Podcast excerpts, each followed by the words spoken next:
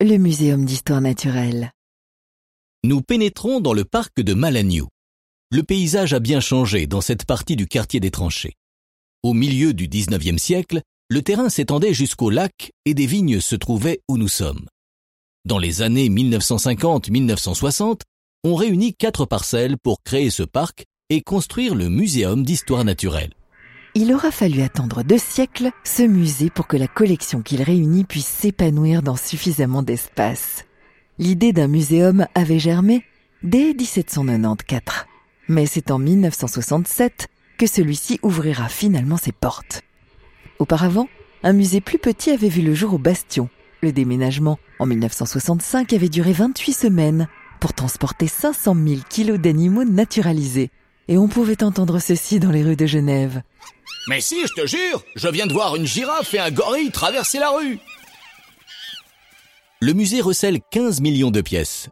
Et pour nous accueillir, 8 tigres gueules ouvertes. Comment dire, saisissant.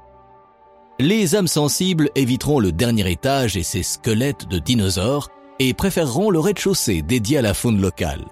Quoique, Dracula y montre ses crocs. Une chauve-souris vampire grossie à taille humaine. Mais non, n'ayez pas peur, vous savez que ces animaux sont bien plus inoffensifs que ne le laisse croire leur réputation. Méfiez-vous tout de même de ce brochet et de cette carpe pêchée dans le lac Léman, des monstres de plus d'un mètre de long.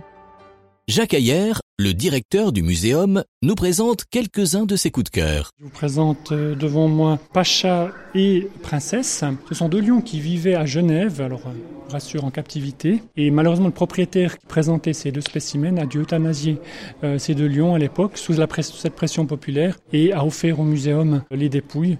Et elles sont présentées donc depuis cette époque ici au muséum.